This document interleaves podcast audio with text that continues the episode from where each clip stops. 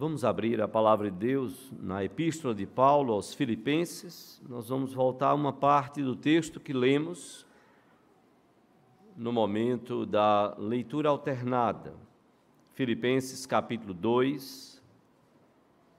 Eu quero ler do versículo de 5 a 8, para que você compreenda o contexto. E aí sim, nós queremos basear a mensagem desta noite nos versículos de 9 a 11. Filipenses capítulo 2, os versículos de 5 a 8, para que entendamos melhor o contexto. E então queremos basear a mensagem desta noite nos versículos de 9 a 11. Vamos nos colocar de pé. Filipenses 2, então de 5 a 11.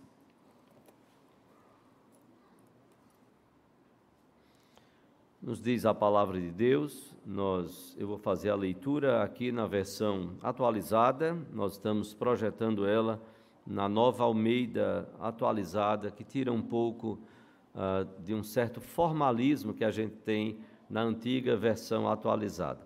Nos diz a palavra de Deus, é Filipenses 2, de 5 a 11: Tende em vós o mesmo sentimento que houve também em Cristo Jesus pois ele, subsistindo em forma de Deus, não julgou como usurpação ser igual a Deus. Antes, a si mesmo se esvaziou, assumindo a forma de servo, tornando-se em semelhança de homens e reconhecido em figura humana. A si mesmo se humilhou, tornando-se obediente até a morte e morte de cruz. Eu peço então ainda mais a sua atenção agora desses versículos de 9 a 11 no qual nós desejamos basear a mensagem desta noite. Pelo que também Deus o exaltou sobremaneira e lhe deu o nome que está acima de todo nome, para que ao nome de Jesus se dobre todo joelho, nos céus, na terra e debaixo da terra, e toda língua confesse que Jesus Cristo é Senhor, para a glória de Deus Pai. Vamos ler juntos esses três versículos, eu vou acompanhar o que está sendo projetado aí, 9 a 11. Filipenses 2, nós vamos ler juntos os três versículos, 9, 10 e 11. Vamos ler juntos? Por isso também Deus o exaltou sobremaneira e lhe deu o nome que está acima de todo nome para que ao nome de Jesus se dobre todo joelho, nos céus, na terra e debaixo da terra, e toda língua confesse que Jesus Cristo é Senhor, para a glória de Deus Pai. Amém. Convido as crianças com as suas professoras, professores, para estarem aqui. Nós vamos orar por elas e por nossas vidas, de pé como nós estamos. Vamos orar, vamos fechar os olhinhos, todo mundo de olhinho fechado. Ninguém conversando, ninguém brincando. Vamos orar, vamos fechar os olhos. Vamos orar. Senhor Deus e Pai, nós te louvamos e bendizemos e adoramos o teu nome, Pai. Nós te adoramos pela bênção de podermos como falamos no início do culto, de estarmos reunidos, Senhor, mais uma vez, neste dia, para exaltar o Teu nome, dedicar este tempo de adoração ao Senhor. Toda vida que o Senhor nos dá,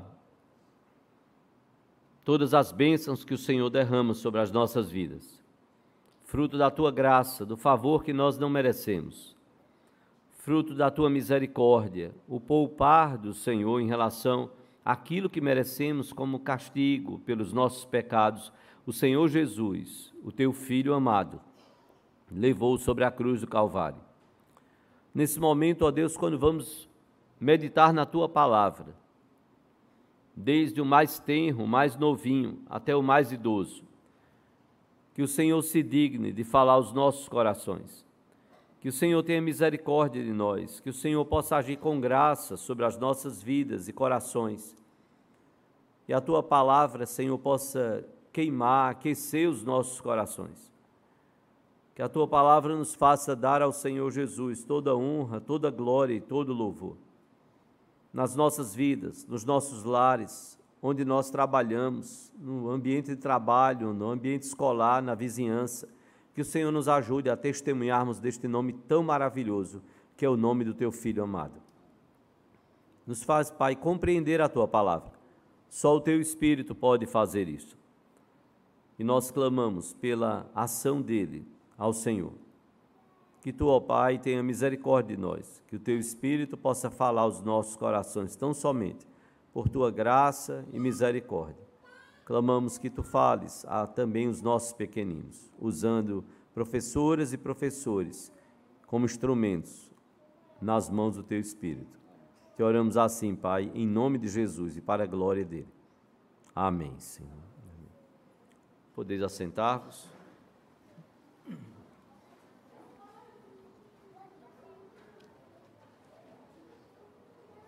Meus irmãos, o apóstolo Paulo escreveu aos Filipenses, muito provavelmente entre o ano 61 e 62 da nossa era, depois de Cristo. Ele estava próximo do final da sua prisão em Roma.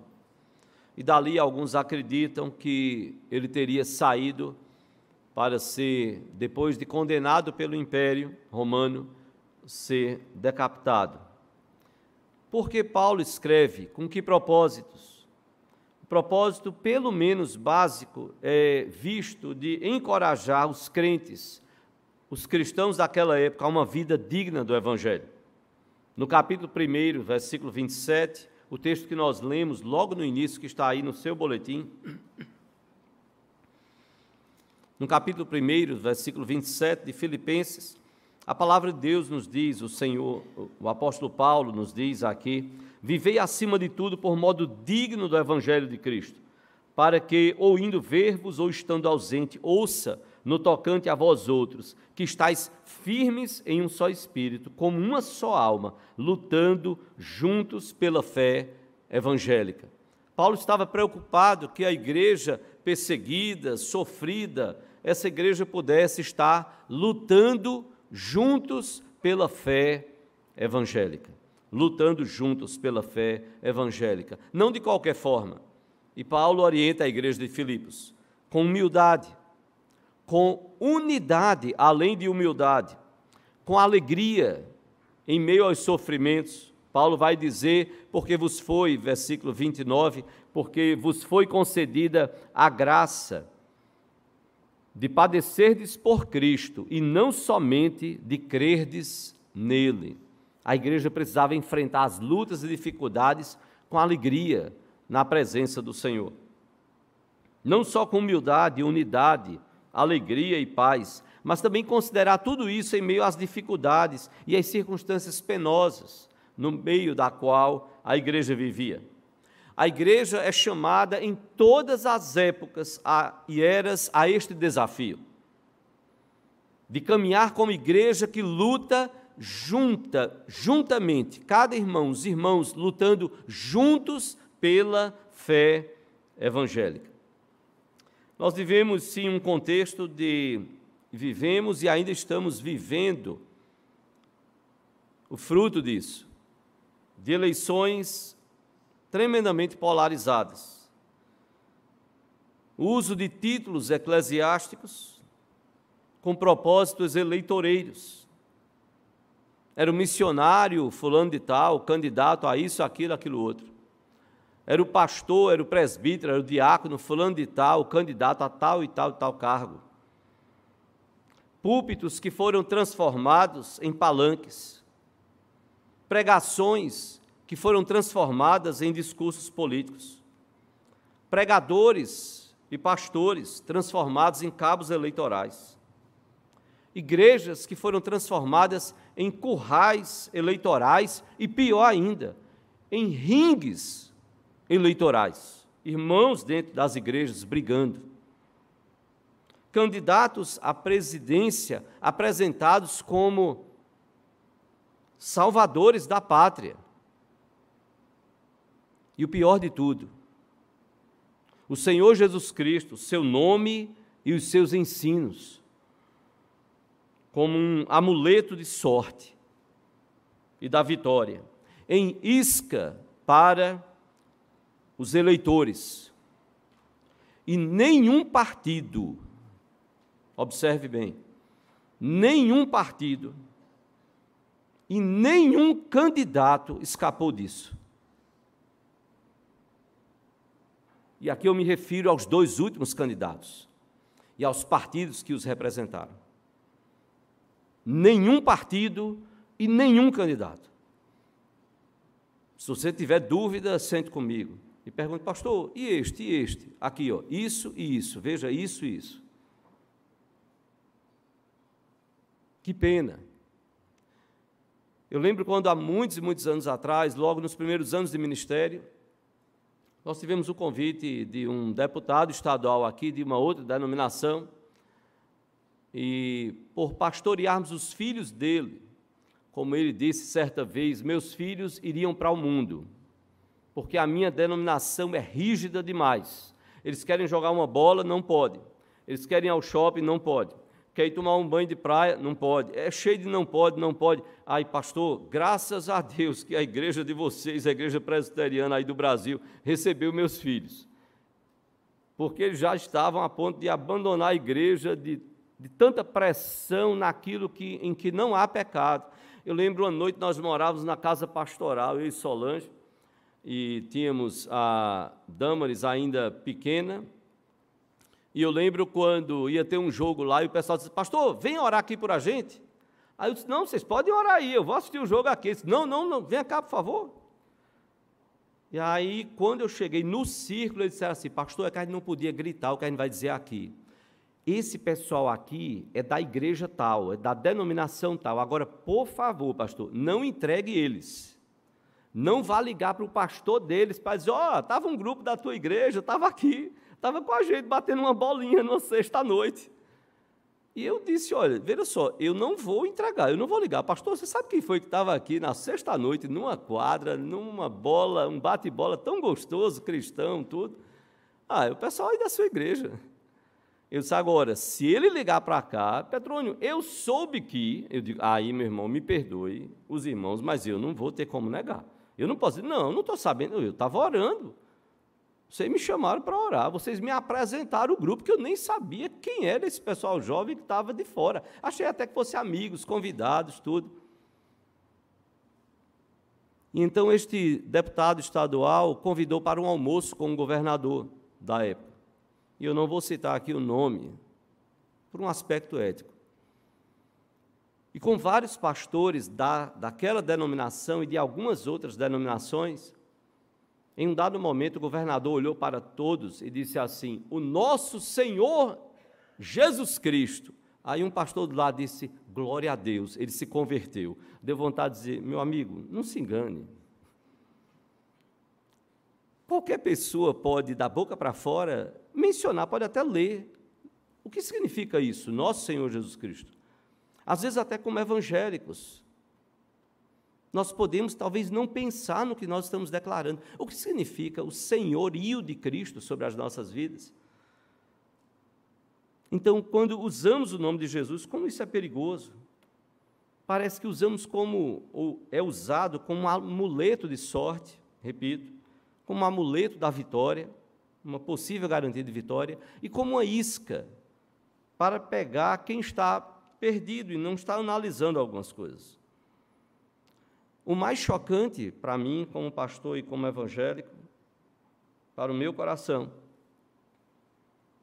foram tentativas de enquadrar o nosso Senhor e Salvador Jesus Cristo num partido ou ideologia que são produções humanas partidos, ideologias, e as ideologias que estão aí no mundo, elas não caíram do céu como uma revelação de Deus. A revelação da palavra de Deus, a palavra de Deus é a palavra revelada. Essa sim veio de Deus, veio dos céus, para homens pecadores como nós.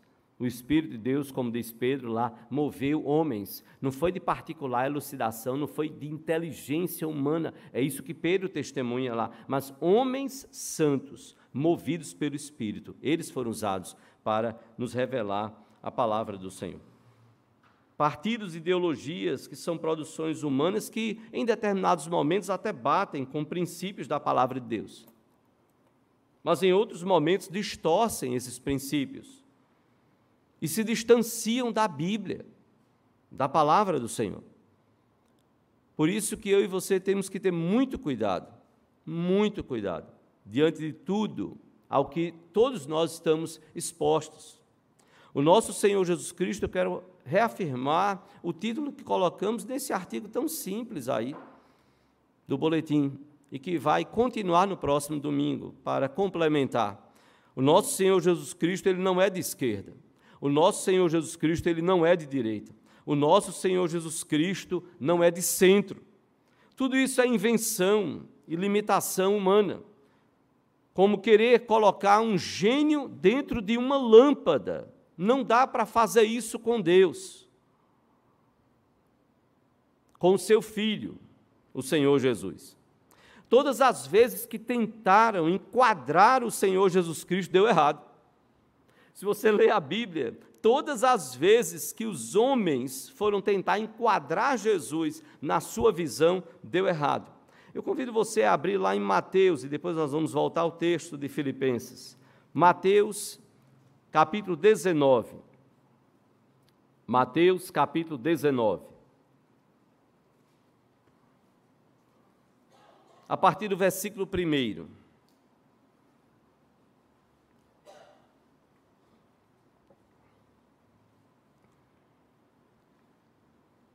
Eu vou fazer a leitura conforme está sendo projetado, né, até porque vocês têm também aqui, facilita. E aí a gente vai seguindo. Do versículo 1 até o versículo 12. Nos diz Mateus 19, de 1 a 12. Observem bem como os homens tentaram enquadrar o Senhor Jesus Cristo. Eram os fariseus aqui. Eles estavam tratando, querendo tratar e pegar o Senhor Jesus Cristo em relação ao divórcio. Olha como eles tentaram enquadrar Jesus. E aconteceu que, concluindo Jesus estas palavras, deixou a Galileia e foi para o território da Judéia, além do Jordão. Seguiram-no muitas multidões e curou-as ali.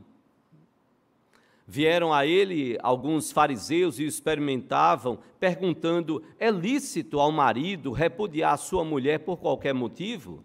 Então respondeu ele: Não tendes lido que o Criador, desde o princípio, os fez homem e mulher? E que disse: Por esta causa deixará o homem pai e mãe e se unirá à sua mulher, tornando-se os dois uma só carne? De modo que já não são mais dois, porém uma só carne. Portanto, o que Deus ajuntou, não o separe o homem.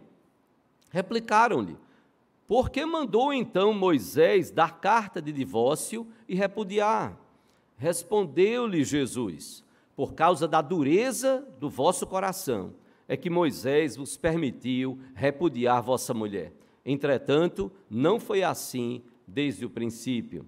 Eu, porém, vos digo: quem repudiar sua mulher, não sendo por causa de relações sexuais ilícitas, e se casar com outra, comete adultério. E o que casar com a repudiada, comete adultério. Disseram-lhe os discípulos: Se essa é a condição do homem relativamente à sua mulher, não convém casar.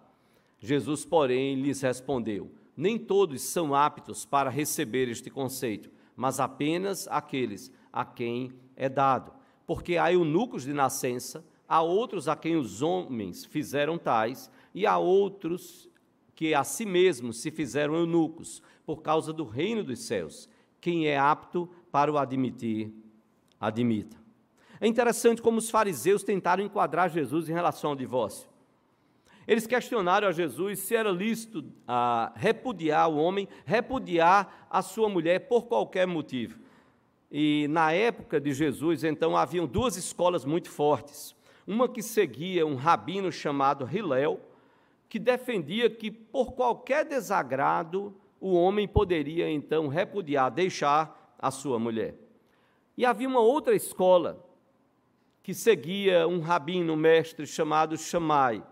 E essa outra escola, seguindo o seu ensinamento, entendia que apenas por alguma indecência gritante, absurda, como por exemplo um adultério.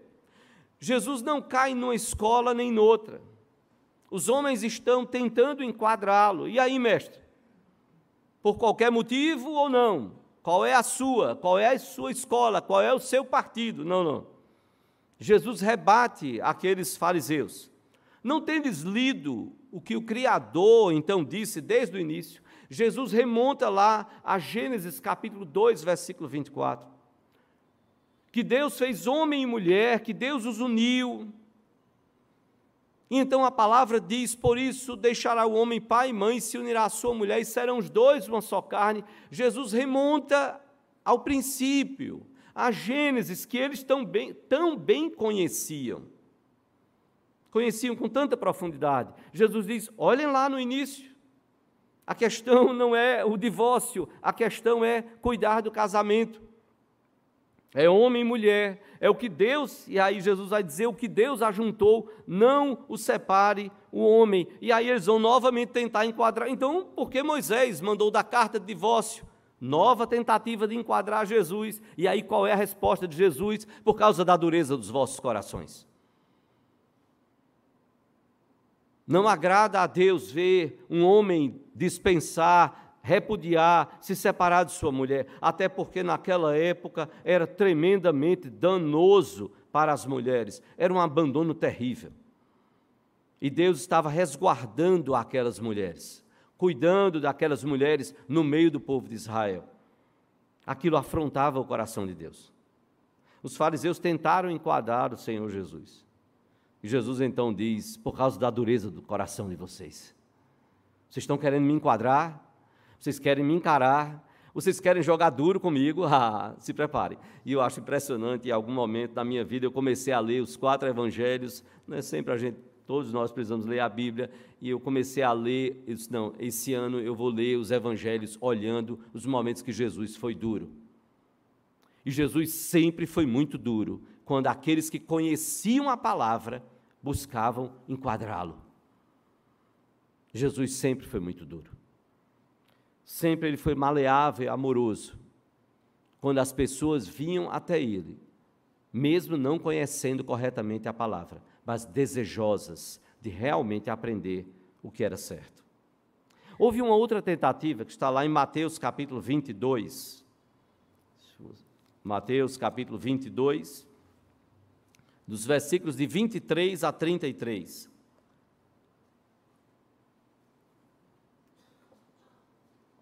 Mateus 22, de 23 a 33.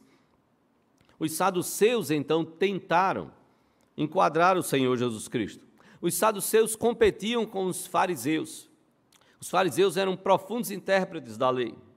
Os saduceus tinham uma diferença que básica, principal, dentre algumas outras coisas, mas eles não acreditavam na ressurreição acreditavam que após a morte nós voltaríamos para a divindade, para Deus, voltaríamos para Deus, mas não para sermos ressuscitados.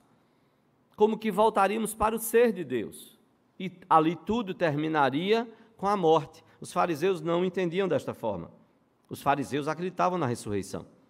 E os saduceus então também tomaram conhecimento que Jesus havia batido de frente com os fariseus e os fariseus ficaram meio perdidos em relação aos argumentos deles. E aí então os saduceus tentam derrubar o Senhor Jesus.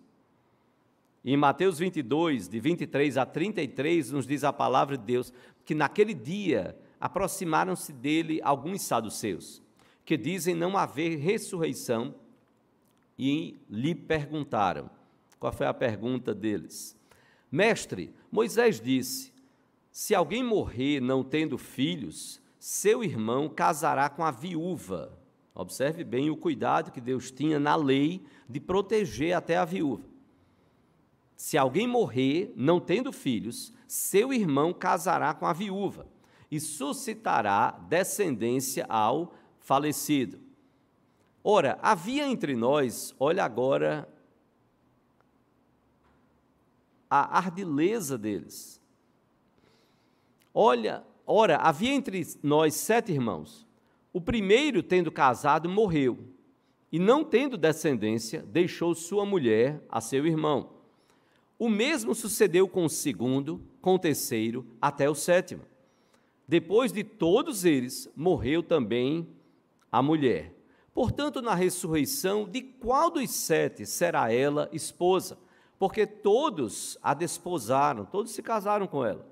Respondeu-lhe Jesus: Errais, não conhecendo as Escrituras nem o poder de Deus. Porque na ressurreição nem casam, nem se dão em casamento. São, porém, como os anjos do céu. E quanto à ressurreição dos mortos, não tendes lido o que, vos, o que Deus vos declarou? Eu sou o Deus de Abraão, o Deus de Isaac e o Deus de Jacó?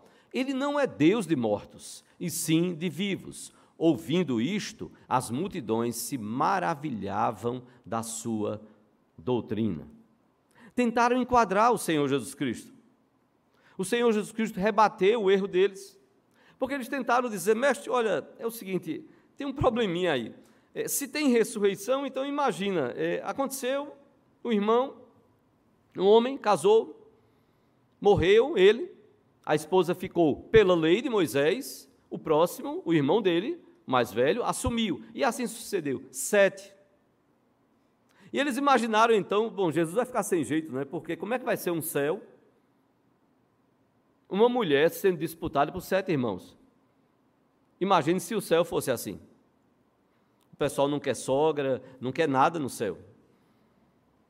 Alguém já disse, inclusive, que alguém estava no céu e escutou uma voz: Querido, querido. E quando ele olhou para trás, ele disse: Está falando comigo? A mulher disse: Sim. Eu, lembra de mim, não? Eu sou sua esposa lá da terra. Ele parou e disse: Foi até que a morte nos separe. Acabou. Acabou. Foi só ali na terra. Sete irmãos, eles pensaram, os saduceus, que iriam conseguir derrubar Jesus. Mestre, olha, se tem ressurreição, e agora? Como é que o senhor resolve esse problema? E qual é a resposta de Jesus? Jesus vai então mostrar o erro deles. Vocês erram por não conhecer as Escrituras e erram por não conhecer o poder de Deus. Erram por não conhecer as Escrituras, porque na ressurreição na eternidade, não há casamento. Nós somos como seremos como os anjos de Deus, eles não casam nem se dão em casamento. Mas Jesus vai dizer mais, os versículos 31 e 32. Ele vai dizer: "E quanto à ressurreição também dos mortos, vocês não leram não o que Deus escreveu, o que Deus declarou, revelou?" E aí então ele vai nos dizer no versículo 32: Eu sou o Deus de Abraão, o Deus de Isaac e o Deus de Jacó. E aí Jesus vai dizer então: Ele não é Deus de mortos e sim de vivos. Mas veja, Abraão tinha morrido, Isaac tinha morrido, Jacó tinha morrido. Como ele é Deus de vivos? Ele só pode ser Deus de vivos se eles continuaram vivos. E se então se cumprir o que de fato a palavra fala, que todos nós vamos ressuscitar, seja para a vida eterna, seja para a perdição eterna, com Cristo ou sem Cristo, eleitos ou não eleitos. Mas a ressurreição, e é isso que Jesus está dizendo. Se Deus é Deus de vivos e não de mortos, então, saduceus, há ressurreição. A ressurreição existe. Eles saíram de lá sem ter o que argumentar com o Senhor Jesus. Mas veja o que nos diz no capítulo 22, os versículos de 15 a 22, outra tentativa de enquadramento. Os discípulos dos fariseus, já agora já não são mais diretamente os fariseus que eh, não conseguiram debater com Jesus, derrubar o Senhor Jesus, eles mandam os seus discípulos, os seus seguidores, os seus alunos. Os discípulos dos fariseus com os herodianos. Os herodianos eram o partido de Herodes. Esses dois grupos não andavam juntos, eles não se entendiam, porque os herodianos eram bem liberais e os fariseus eram bem conservadores. Os herodianos dificilmente trabalhariam com os fariseus, porque eles não se importavam com a lei, mas por interesse político, político de liberdade civil e liberdade religiosa, eles se uniram para defender os próprios interesses. Percebam o ardio deles. Mateus 22, de 15 a 22, nos diz que então, retirando-se os fariseus, sobre as questões que ele havia discutido, retirando-se os fariseus, consultaram entre si como os surpreenderiam a Jesus em alguma palavra. E enviaram-lhe discípulos, juntamente com os herodianos, para dizer-lhe, dizer a Jesus: Mestre, olha como foram sutis, olha a maldade, olha a malícia. Mestre, sabemos que és verdadeiro e que ensinas o caminho de Deus, de acordo com a verdade. Observem agora, sem te importares com quem quer que seja, porque não olhas a aparência dos homens. E agora, dize-nos, pois, que te parece? É lícito pagar tributo a César ou não? Olha a malícia e que Jesus como diz a Bíblia. Jesus, porém, conhecendo-lhes a malícia, respondeu: Por que me experimentais, hipócritas? Só antes de prosseguir, para você entender, olha, olha o que eles fizeram.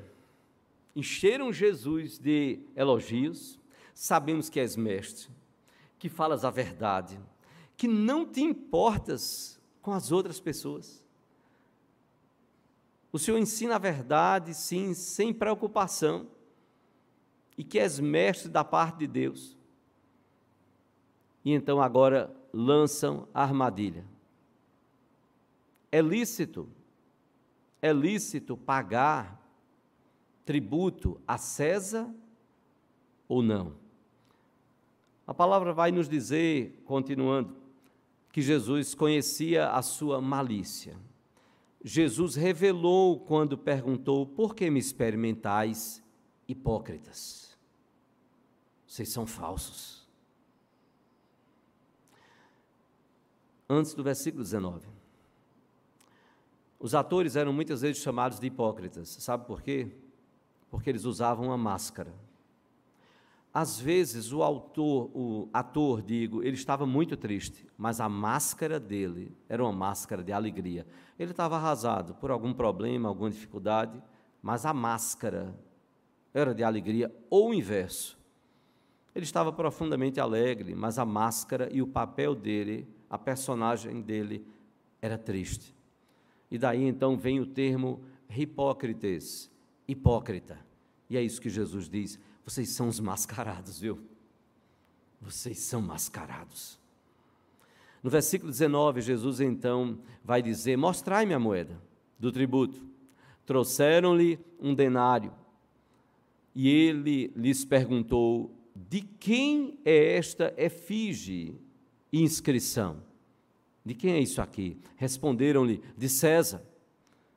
Então lhes disse Jesus, então Jesus disse: Dai, pois, a César o que é de César e a Deus o que é de Deus. Ouvindo isto, se admiraram e deixando foram-se. Foi isso que Jesus fez. Estas e outras tentativas de enquadrar o Senhor Jesus Cristo deu errado não dá para enquadrar Jesus. A questão de pagar ou não pagar tributo foi tremendamente ardilosa. Se Jesus dissesse, é, de fato, é preciso pagar o tributo, é lei, tem que pagar, os judeus ficariam revoltados contra Jesus. Porque eles sabiam quanto eles eram explorados, nós nos sentimos explorados. Entra governo e sai governo e nós nos questionamos muitas vezes o que esses governos fazem com os nossos tributos. Como nós precisaríamos de, de fato, transparência, verdade, lisura, para que aquilo que a gente pague e paga pudesse voltar em benefícios. Na Austrália, o filho de um pastor, amigo, que hoje ah, tem também um filho pastor, esse outro filho, que não era pastor, morando na Austrália, ele tirou uma foto e mandou para o pai, dizendo: Pai, olha aqui essa obra pública, olha o outdoor. O pai ficou impressionado. Que lá tinha obra, valor da obra tanto, período da obra tal, e no final, então, a prestação de contas ali, devolvido aos cofres públicos, tanto. Hã? É Brasil. Isso é Brasil, isso não é Austrália, isso é Brasil. Devolvido aos cofres públicos. Voltou. Teve saldo. A obra foi terminada antes. O que estava previsto de mais gastos, se a obra precisasse continuar, não teve, não teve. A obra terminou, concretizou tudo direitinho. Então, houve uma economia aqui de serviços que seriam prestados ao longo daqueles dias seguintes, semanas, o que fosse. Se Jesus, porém, dissesse: não, não é lícito, esse governo é corrupto, então não é lícito pagar. Ele estaria contra o Império Romano e poderia ser condenado. Que, que não podia ter tido uma resposta mais sábia do que essa. E dê uma moeda aí. De quem é esta efígie? De quem é esta inscrição? Ah, é de César? Então deem a César o que é de César. Agora não esqueçam, deem a Deus o que é de Deus. Volte, por favor, ao texto de Filipenses, capítulo 2. Filipenses 2, de 9 a 11. E para relembrarmos, depois de tantos embates, a Bíblia fala sobre Jesus, que nós não podemos enquadrá-lo. Pelo que também Deus o exaltou depois de toda a humilhação dele, depois da morte de cruz.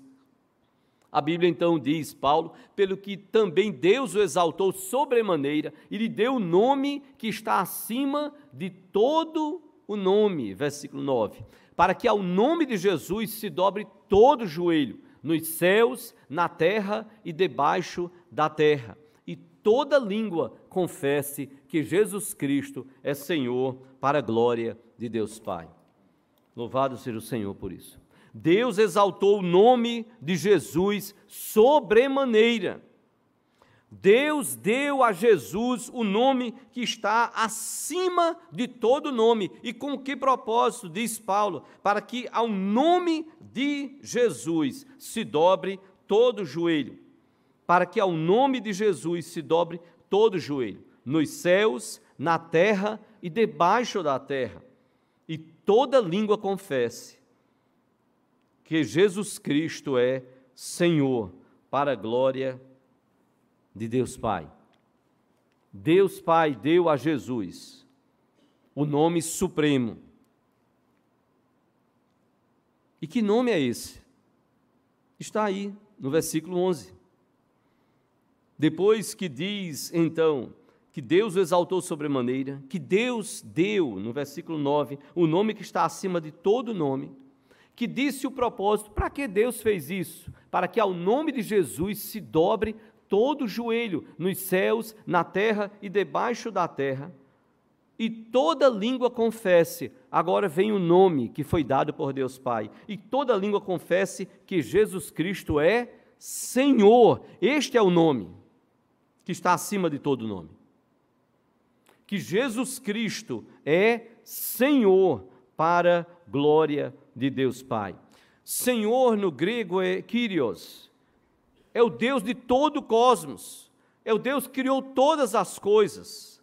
E aqui é impressionante porque o termo que é aqui, Senhor, Kyrios, é o termo no grego que é usado, que foi usado quando Alexandre o Grande patrocinou a Septuaginta, a tradução do Antigo Testamento para que na biblioteca de Alexandria tivesse o Antigo Testamento na língua do império, que era o grego tivesse o Antigo Testamento na língua grega, para que todos pudessem ler não só o Antigo Testamento no hebraico, que aí só os judeus podiam ler, só o povo de Israel, só quem conhecia a língua hebraica.